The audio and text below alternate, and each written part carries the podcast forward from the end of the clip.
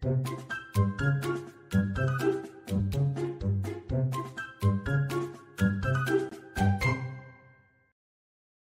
知道我们现在除了 Podcast 还有 YouTube 频道吗？订阅我们的 YouTube 频道，我们不定时会更新最新的资讯哦。Hello，大家好，欢迎收听《给个说法》，我是德意法律事务所的林小编。今天我们想要来跟大家聊的是比较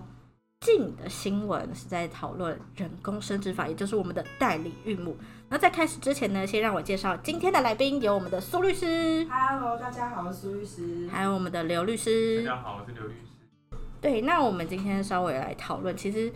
今天就主要先由我们的苏律师开场。听说苏律师的朋友有在这方面有发表一些自己的意见或是立场。他其实哈，主要是他只是先说他反对代理孕母的合法化，然后下面当然会有一些大家的意见的回馈嘛，然后所以在下面他比较有去阐述，就是他认为为什么他反对。那当然有些人有不同意见，然后比如说有些人说，我我认为我支持合法，因为我觉得我需要。然后大概那篇文大概是这样的一篇文，所以它不是一个，就是它不是直接发一篇，然后然后很论理论理，然后嗯，他不是直接发一篇，然后在论理的讨论他反对理由，比较像是在下面跟大家讨论出来，然后大家会提出不同的观点嘛，有正有支持的，有反对方的观点，然后在下面大家双方讨论，比较像是这个概念。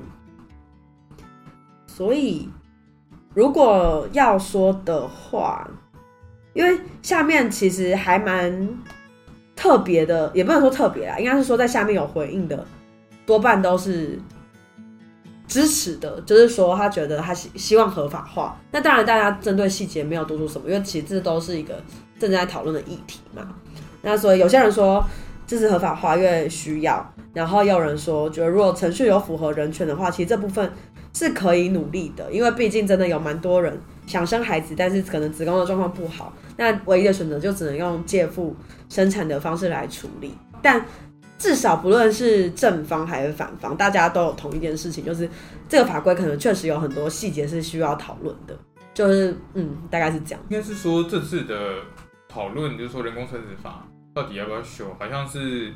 有一个总统候选人他的证件里面有提到这件事情，然后后来就问了说，哎、那卫福部有没有这样的规划？那卫福部就说，哎、有啊，我们在明年的时候会安排草案，然后会跟大家来开公听会或者专家学者的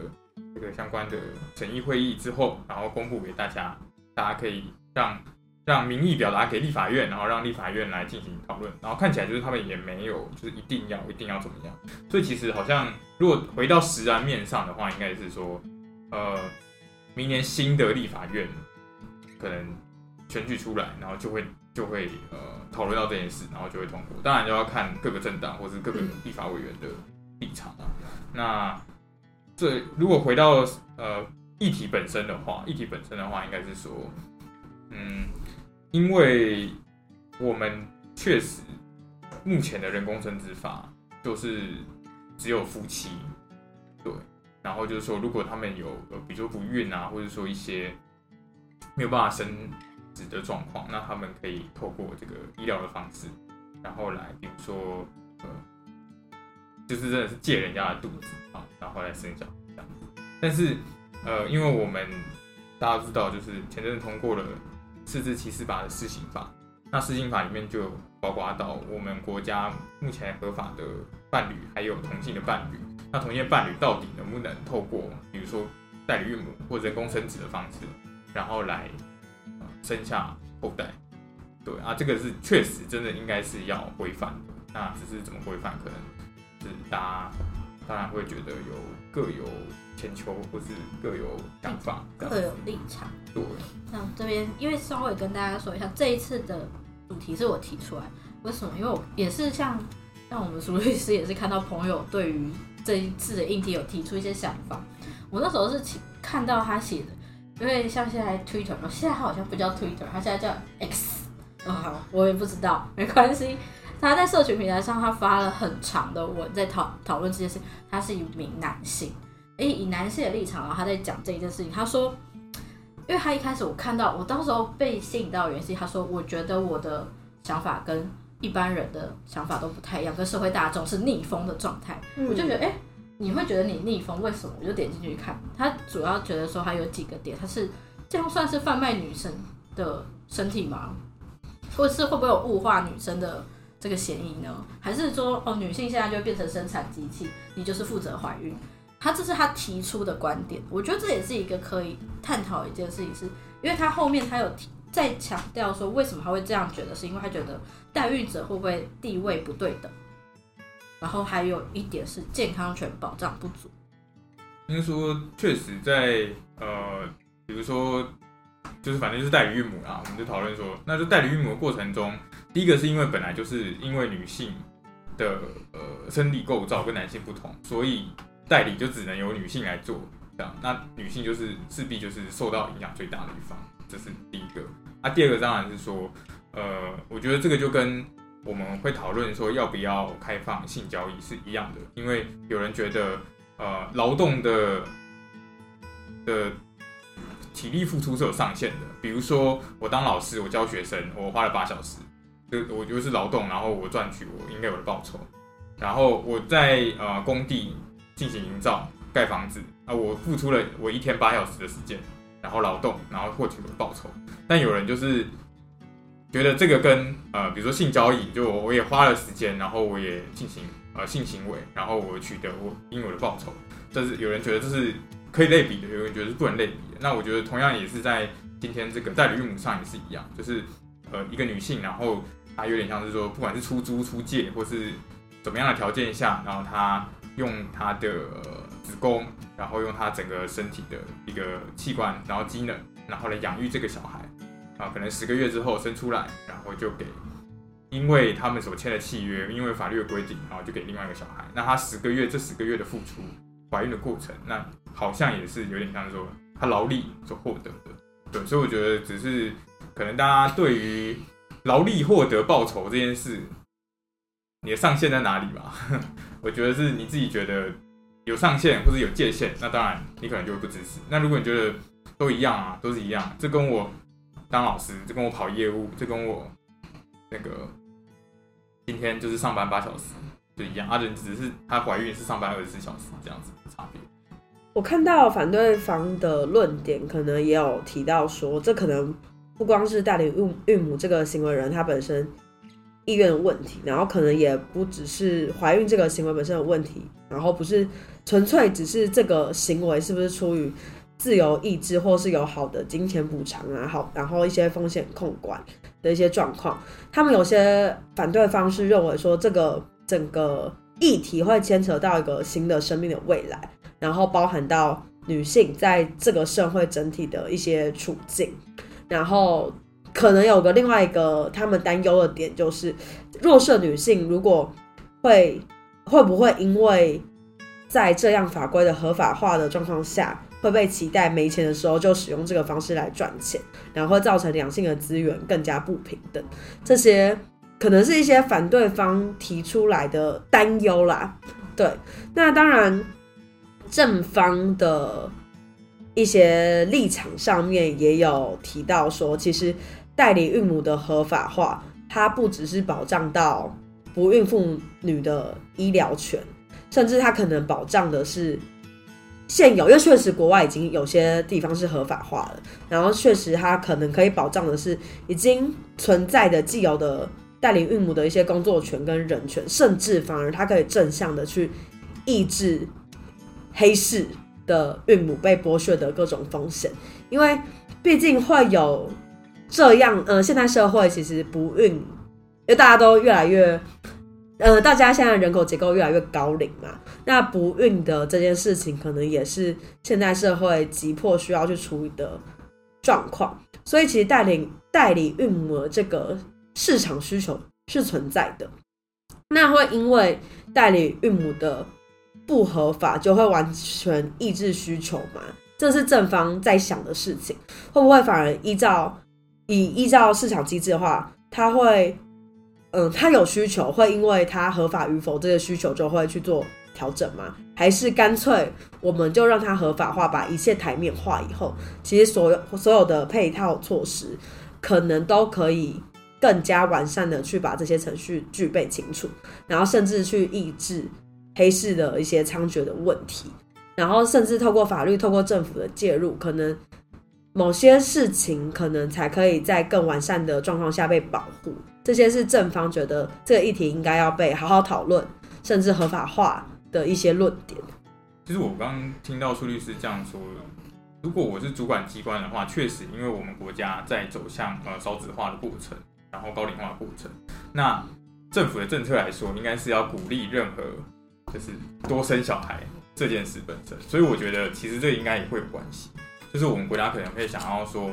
啊，就是有人想要生小孩啊，那就让他生啊，对不对？那反正。越多我们的孩子越多，我们的国家才有可能就是能够脱离这样少子化的困境。所以我觉得，就国家的政策立场来说，确实有可能。或许这对，或许这也是一个人类社会下面临的状况。因为其实大家真的，呃，各个国家都开始朝高龄化或者超高龄化迈进，然后生育率也越来越低，所以确实可能都会有很多这方面的需求需要去处理。那再加上可能有些反方会提到说，那这个孩子的未来就是他可能没有选择权的降临在这个世界上。那如果呃他降临了，然后未来比如说这些法律关系的错乱，然后或是互踢皮球，却影响到这个孩子的人生，那谁该对这件事情负责？跟这该怎么处理？但有的是有些论点会说，其实呃代理孕母。不必然是造成孩子的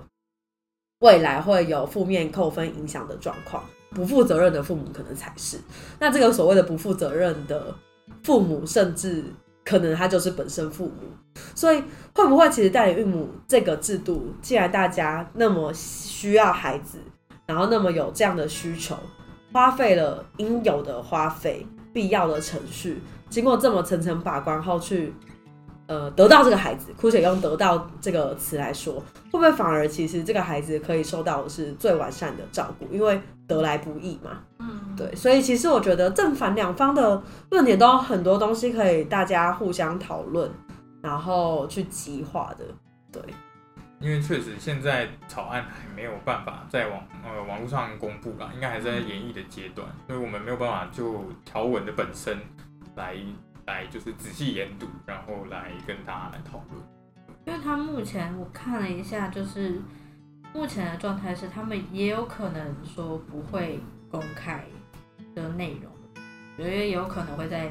审议中就已经被否决，这也是有可能发生的事情。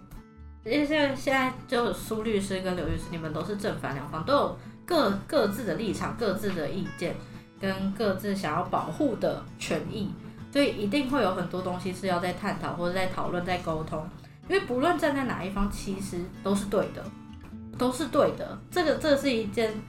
呃，以道德来说，我们会觉得说，哎，这样会不会不好？小孩会不会错乱？到底什么是他的生母？还是提供卵子呢？还是提供子宫？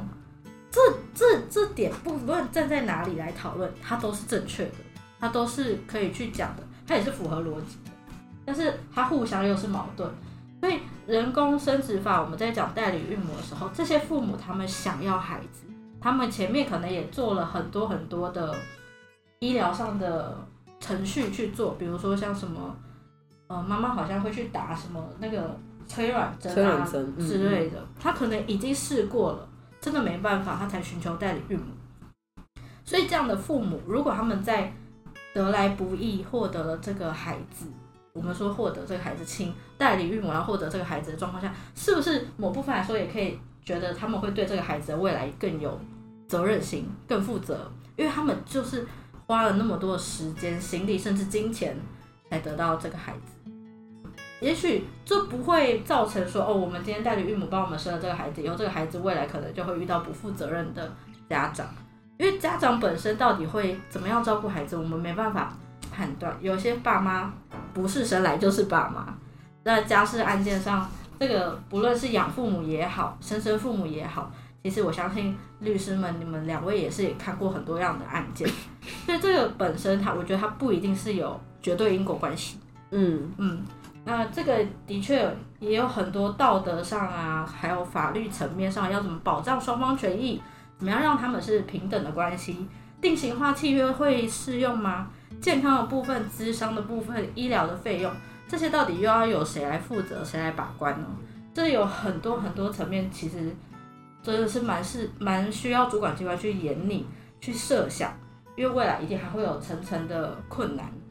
在实行上。那我们之后也希望可以再跟两位律师，尤其两位都是主要都是民事案件跟家事案件。其实相对来说，你们跟家庭啊、父母啊、夫妻啊、孩子，你们其实是接触最多的人。那所以我也今天也是为什么才会请两位律师来跟我们聊一下这个话题，就期待未来他的草案出来后，我们可能可以再更深入的讨论。嗯 OK，没问题。那感谢两位律师今天的分享。如果喜欢或想听更多律师的分享呢，欢迎大家关注给个说法，关注我们的 YouTube 频道，会有字幕版的 Podcast 可以看。如果你有其他法律问题想咨询，也欢迎 Google 搜寻德意法律事务所来电询问。我们每周三晚上七点半在 YouTube 频道会有字幕版的 Podcast 可以看，每周四晚上七点半不定时在 YouTube 频道会有专业讲解系列，每周五晚上九点半在 Podcast 平台与你们再次相会。我是林小编，我是苏律师我，是刘律师，谢谢您收听给个说法，我们下次再见，拜。拜拜